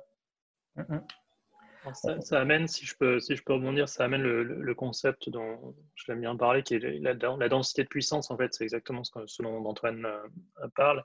C'est combien de watts on peut produire par mètre carré de surface verticale utilisée. C'est-à-dire, en gros, ça quantifie l'empreinte au sol. Et euh, malheureusement, on est sur une trajectoire où la densité de puissance des, énergies fossiles est extrêmement élevée, typiquement, typiquement pardon, euh, dans l'ordre de la centaine, voire du kilowattheure par, euh, par mètre carré. Donc, on a une infrastructure énergétique extrêmement compacte à l'heure actuelle. On ne s'en rend pas, très, pas forcément beaucoup compte. Mais notre, notre infrastructure énergétique prend assez peu de place. et si on veut passer sur d'autres types de technologies qui sont plus, donc, plus diffuses, le solaire, Antoine l'a mentionné, on est de l'ordre de 10 à 50 watts par mètre carré. L'éolien, on est beaucoup plus bas, on est plus proche du, de 1 à 5 watts par mètre carré. Donc on voit tout de suite qu'on prend plus d'espace. Alors c'est tout de suite quelque chose où les gens sont passionnés en disant Ah oui, mais on peut faire autre chose entre deux panneaux solaires ou entre des éoliennes, et c'est potentiellement vrai, mais ça reste quand même un problème d'empreinte au sol. Et un petit truc que je voudrais rappeler quand même, c'est qu'une des raisons majeures de la baisse de la biodiversité, c'est notre impact sur l'environnement, c'est le fait qu'il n'y a plus d'espace euh, sauvage. Euh, et donc, euh, il faut quand même qu'on réfléchisse sérieusement à l'empreinte en termes d'espace qu'on a. C'est pas seulement en termes de ressources, mais aussi en termes d'espace. Et Antoine, l'exemple d'Antoine est assez parlant là-dessus, sur la quantité d'espace qu'on veut utiliser. Et l'autre chose, en fait, comme on parle de la France, c'est important peut-être aussi de, de, remettre en, une ou deux choses en place, c'est que en France, on a l'avantage d'avoir une énergie assez décarbonée. Alors, on peut ne pas aimer la façon euh, qu'on a de produire de l'électricité en France. On peut être euh, contre le nucléaire si on veut. Euh, mais c'est quand même assez étrange, et Antoine l'a dit, les discussions sont extrêmement passionnées. C'est toujours assez. Moi, ça ne pas toujours que les discussions soient aussi passionnées. tout le monde a le même objectif, mais personne ne veut y aller de la même façon. En France, c'est quand même assez étrange de parler de remplacer ce qu'on a déjà. On devrait déjà décarboner tout ce qui devrait l'être. Donc, on a parlé transport, industrie, euh, isolation des bâtiments, c'est plutôt là qu'on devrait taper en premier. Et si on n'aime pas le nucléaire, bah, une fois qu'on s'est occupé de ces points-là, on peut discuter euh, par quoi on remplace le nucléaire euh, pour faire autre chose. Mais on se rajoute en fait, en, fermant des choses qui existent déjà, qui sont à bas carbone, on se rajoute une contrainte supplémentaire, contrainte qui est difficile à, compenser justement parce que par ces problèmes de, densité de puissance, le nucléaire, qu'on l'aime ou qu'on l'aime pas, c'est une façon très concentrée de produire de l'énergie. Euh, et c'est quasiment imbattable en termes de, densité de puissance. Donc, il faut aussi toujours bien penser euh, au nombre de contraintes qu'on se rajoute. On l'a dit plusieurs fois, la décarbonation, c'est déjà un, défi qui est énorme, c'est déjà une falaise à, sauter. Euh, autant essayer de ne pas se rajouter des contraintes supplémentaires hein, qui rendront les choses encore plus difficiles. Donc c'est aussi une question de pragmatisme et de priorité. Qu'est-ce qu'on veut en priorité? Hein, est-ce qu'on veut se débarrasser de quelque chose ou hein, développer quelque chose ou est-ce qu'on veut atteindre euh, la neutralité carbone? Oui. Euh, le, nucléaire est une. Euh, alors, de toute façon, il n'y a pas d'énergie parfaitement propre. Donc, le nucléaire aussi repose sur l'extraction de mines d'uranium avec une certaine, empreinte. C'est néanmoins, parce que je voulais parler aussi, et pas seulement l'emprise au sol des équipements de production, mais euh, l'impact sur les sols et les écosystèmes euh, de l'extraction des matériaux nécessaires pour produire ces équipements. Moyens de production d'énergie diffuse, forcément, euh, vont mobiliser plus de, matériaux qu'il va bien falloir extraire. Bon, le, fait que la France est relativement souveraine et autosuffisante sur le nucléaire, sachant que euh, dans le prix ou le coût final du kilowattheure, c'est après l'uranium importé coûte à peu près 2%. Euh, euh, donc effectivement, s'attaquer à ça, je suis d'accord, ne semble pas être une grosse priorité. tu soulèves aussi, Greg, par ce commentaire-là, un peu les priorités qu'on se fixe et les modèles de société qu'on veut. C'est le dernier point de notre échange. Euh, alors, euh, sans sortir trop de votre rôle de chercheur, mais en tant que citoyen, vous avez un avis euh, sur quel modèle de société, à quel modèle de société on peut aspirer. Dans l'exposé qu'on a fait, un peu le tour d'horizon des technologies, on voit qu'il y a du potentiel, il y a des freins. Je ne peux m'empêcher de me dire en vous écoutant que bah, toutes ces technologies, hydrogène, mobilité électrique, agrocarburants, enfin pourquoi pas, mais pas forcément avec nos niveaux de consommation actuels. Penser qu'on va remplacer entièrement nos niveaux de consommation actuels par des moyens euh, bas carbone, euh, intermittents et ou diffus, euh, semble être un, doux rêve, malheureusement. Est-ce que ça appelle à un autre modèle de société, selon vous Et aussi, plus dans votre rôle de chercheur, quels sont les moyens techniques à mettre en avant pour gagner en efficacité et en sobriété énergétique? Quels cap, on se fixe là-dessus? Et je vous invite à vous prononcer non seulement à l'échelle de la France, mais aussi à l'échelle d'un territoire, euh, une, région ou un département ou une commune, euh, peu importe, euh, sur finalement comment on fait cette transition. Je suis la France ou je suis tel département, comment je procède. On va peut-être commencer par Grégory et puis après Antoine pour, on va dire, ce chapitre conclusif de notre échange. c'est une question assez vaste et quand on commence à dire comment on fait, euh, c'est facile de tomber. Il est facile de tomber dans le yaka faucon. Euh, je vais juste commencer en fait par restituer un peu les choses encore une fois. Euh, comme on l'a mentionné plusieurs fois, penser qu'on va faire 100% ci ou 100% ça, c'est un doux rêve. D'une parce qu'on l'a jamais fait en fait. Hein. on a beau se baser sur des, des, énergies fossiles, en fait, on les utilise sous différentes formes. Donc on n'a jamais, et même quand on, si on parlait de biomasse il y a 250 ans, ce n'était pas tout, toute la même forme de bois ou toute la même forme de paille ou de choses comme ça qui étaient utilisées. Donc il faut hein, toujours penser aussi, quand on parle de 100%, même ceux qui pensent le que le nucléaire euh, c'est parfait, ben, 100% nucléaire c'est pas possible parce que ça veut dire 100% électricité et on n'a pas une société 100% électrique. Donc c'est la première chose à, garder en tête. Euh,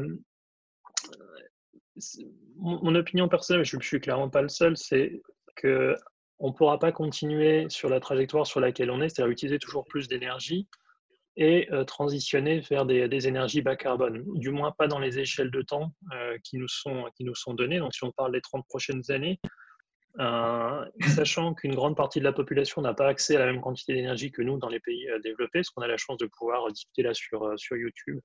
si on avait pu, on aurait pris le train pour discuter ensemble. pour une grande partie de la population, ce n'est pas le cas. le modèle de développement étant tel que plus, plus on consomme d'énergie, plus on a de PIB, eh bien, tout le monde veut produire plus de, enfin, consommer plus d'énergie. Donc la première question à, se poser, c'est est-ce qu'on utilise l'énergie de façon rationnelle? C'est avant de, de, penser à en produire toujours plus, à en produire différemment. La question, c'est de voir est-ce qu'on n'est pas en train d'utiliser les ressources qui sont à notre disposition et qui sont en diminution? Est-ce qu'on les utilise vraiment de façon intelligente? Euh, des exemples très provocants, hein, prendre l'avion pour aller passer un week-end à droite ou à gauche, euh, ou prendre sa voiture pour aller au supermarché qui est juste à côté, ça peut paraître des petits gestes, mais c'est, euh, c'est totalement irrationnel au niveau énergétique. Et ça revient à ce que je disais au tout début, c'est notre aveuglement. En fait, on n'a pas conscience de la quantité d'énergie qu'on mobilise. Et donc, je pense à l'échelle, que ce soit à l'échelle locale ou l'échelle individuelle, déjà la première chose, ça serait d'essayer de quantifier la quantité d'énergie que les gens utilisent et que les gens regardent vraiment ce qu'ils qui mobilisent tous les jours. Euh, c'est assez effrayant quand on le fait, en fait.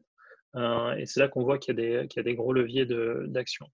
Euh, pour le rôle des scientifiques, je pense que la, crise du Covid a, remis un peu sur le devant de la scène le rôle des scientifiques. On a entendu plusieurs fois des gens du gouvernement dire qu'ils s'appuyaient sur des experts scientifiques ou des experts techniques. Euh, alors, il ne faut pas croire que les chercheurs sont tous d'accord. Euh, malheureusement, c'est enfin, pas malheureusement, mais ça reste de la recherche, donc chacun va avoir euh, sa vision. mais il est possible de faire une synthèse et ça vaut quand même le coup de, prendre en compte ce que les gens disent au niveau de ce que la physique nous dit, de ce, que, ce qui est possible au niveau des matériaux, des ressources, etc. Je pense que c'est la première chose aussi dans une politique énergétique, c'est d'être réaliste et de ne pas vendre du rêve. Et quelque chose que je trouve toujours assez, assez frappant, c'est quand on parle des, accords de Paris, par exemple, ou du, de la COP21, euh, c'est assez peu clair de savoir comment les pays vont arriver à la, neutralité carbone. Même en France, on n'a quand même pas une trajectoire qui est extrêmement claire. Euh, même en lisant les, rapports de la PPE, etc. Euh, et, c'est aussi une question, c'est est-ce que tout ça, Jean Covici a souvent tendance à parler de règle de 3, Antoine en a parlé aussi, c'est souvent c'est un peu ça, est-ce que vraiment rien que ça, ça, paraît logique? Et il faut aussi regarder ce qu'on utilise en remplacement, est-ce que, ça, est-ce que ça vaut vraiment le coup? On parlait par exemple de voitures électriques.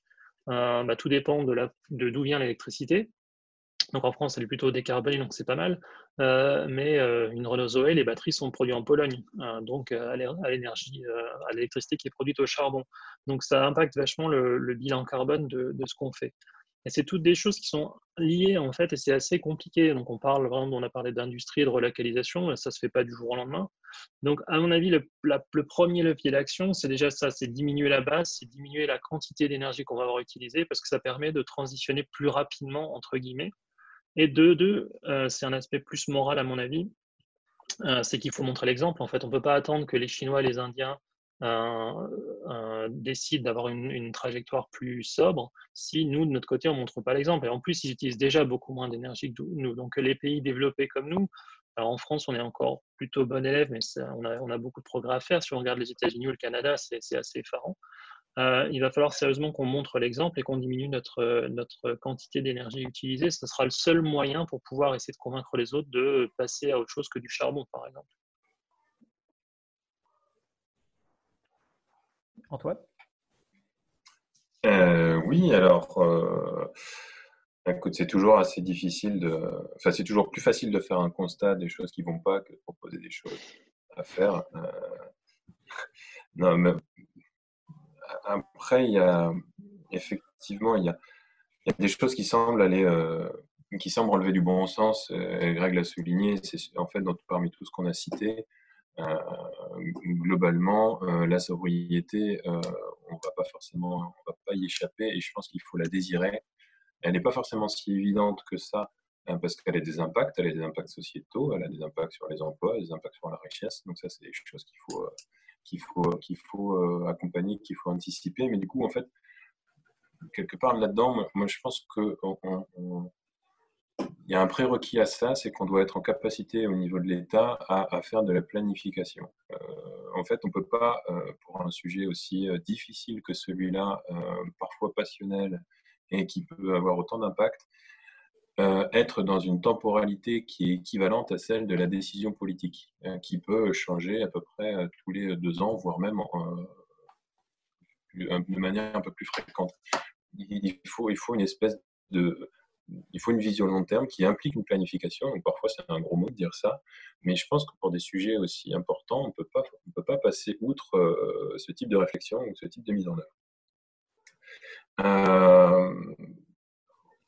Euh, Bon, après, euh, au niveau de la, si, on se met au niveau de la France, moi je dirais qu'il y, a quand même des choses, enfin, voilà, c'est quelque chose dont on n'a pas parlé, mais si on parle de modèle de société, euh, on n'a pas parlé au niveau technique, hein, mais tu l'as cité, Cyrus, c'est euh, que 40% de nos émissions sont des émissions externes, finalement, des choses qu'on achète, qui sont produites ailleurs. Alors, un truc à savoir, c'est que c'est pas forcément le transport qui est si polluant que ça, puisque c'est tout mutualisé sur des bateaux énormes et que finalement, par unité euh, de petites balles rebondissantes euh, fabriquées en Chine que vous pourrez acheter, ça va pas être très très très émetteur, mais c'est plutôt la production en fait de, cette, euh, chose que vous allez acheter et qui va tant vous plaire qui est problématique. donc, à mon avis, il y a une réflexion quand même individuelle qu'on doit élaborer chacun à notre échelle là-dessus. Je pense qu'on on met souvent le doigt sur la responsabilité des entreprises, la responsabilité des États, mais Enfin, moi, je fais partie de ceux qui, considèrent quand même qu'il n'y a personne qui nous met un pistolet sur la tempe avant d'acheter quelque chose. Euh, il n'y a personne qui fait ça. Euh, on, achète de notre propre chef, de notre propre gré. Peut-être qu'il y a quand même des choses à considérer, à reconsidérer de manière individuelle et pas juste ne pas oublier de fermer l'eau quand on se brosse les dents. Euh, après, il y a des choses peut-être, alors c'est pas forcément comment dire ça Peut-être si on va au niveau du territoire, euh, il y a des choses qui peuvent être intéressantes, notamment au niveau des agrocarburants, au niveau des territoires. Euh, je pense qu'on peut euh, promouvoir des gestions énergétiques issues des déchets beaucoup plus facilement qu'à l'échelle nationale, parce qu'en fait, tout ce qui est production de carburant issu de la biomasse, il y a une nécessité pour que ce soit vertueux, pour que le, chemin que parcourent les produits qu'on va convertir ne, soit pas trop long. Sinon, on, on émet plus de CO2 qu'on en a formé. Euh, donc ça, ça peut être bien. Euh, et sinon, euh, je pense qu'il y a aussi une action assez importante à faire au niveau des dessertes locales. je pense au niveau des transports, on, a forcément des choses à faire. Excusez-moi, je suis un peu perturbé. Pardon. Pardon. un petit contretemps technique. Voilà, donc je disais que je pense qu'il fallait absolument qu'on fasse quelque chose au niveau des dessertes locales, favoriser les transports en commun au niveau local. Et là, à mon avis, c'est l'échelle la plus pertinente à la faire, pour la faire. Euh, et puis voilà, je pense que je ne vais pas forcément m'étendre plus que ça. Euh, j'ai été un petit peu perturbé dans mon, dans élan. Je vais peut-être conclure. Euh, bah, bah, enfin, juste peut-être pour, pour, conclure là-dessus. Donc, moi, un des premiers leviers sur lesquels il faut réfléchir, c'est la sobriété. Je pense que la recherche, euh, pour reparler du rôle de la recherche, euh, peut-être que c'est un volet sur lequel on ne s'est pas forcément assez attelé dans les années, euh, dans les années précédentes. Et, que c'est un voie, une voie d'amélioration technologique peut-être important. Et puis peut-être pour terminer, j'ai un message pour les, pour les technophiles, parce qu'il y a quand même des gens qui, qui croient vraiment qu'on va sauver le monde avec la technologie. Donc pour les technophiles, moi je dirais faites attention, on n'est pas des magiciens. C'est la physique qui gère le monde, c'est pas la magie. Et puis pour ceux qui sont technophobes, parce qu'ils existent aussi. Et ben, je leur dis merci d'exister parce que c'est challenging pour nous et ça permet de structurer notre, notre pensée, notre réflexion. Donc, continuez à nous challenger. Voilà. Voilà, je, voulais juste, je voulais juste en fait rebondir sur la, sur la sobriété, c'est un point important et on a souvent tendance à mentionner ça comme un, quelque chose de négatif et euh, qui va. La, sobriété, c'est un peu comme résilience, c'est des termes qui sont euh, très connotés, donc selon à qui on parle, ça peut être euh, compliqué. Il faut déjà voir tout ce qu'on gâche. Si on parle de nourriture, on estime dans le monde que 30% de la nourriture produite est jetée. on a parlé de production de gaz naturel, mais il faut par exemple de l'ammoniac pour, pour produire des engrais. on utilise, on, jette énormément de choses, donc c'est déjà aussi des choses qui pourraient être améliorées quand même très largement sans effort surhumain. Euh, pour le, rôle de la recherche, je crois que Antoine l'a bien, bien mentionné, ce n'est pas, pas de la magie. On, utilise les lois de la physique et on les développe au, mieux. Euh, ce qui est intéressant, je pense, c'est de considérer aussi que la recherche se, se, comment, devienne un petit peu plus transverse. Euh, la recherche est devenue extrêmement spécialiste. on, a, quand on est expert dans un domaine, on est expert dans un domaine où pas une centaine de personnes savent exactement de quoi on parle je caricature un peu, mais c'est un peu vrai quand on va vraiment dans les choses très pointues. Plus c'est pointu, moins il y a de gens qui comprennent vraiment de quoi on parle.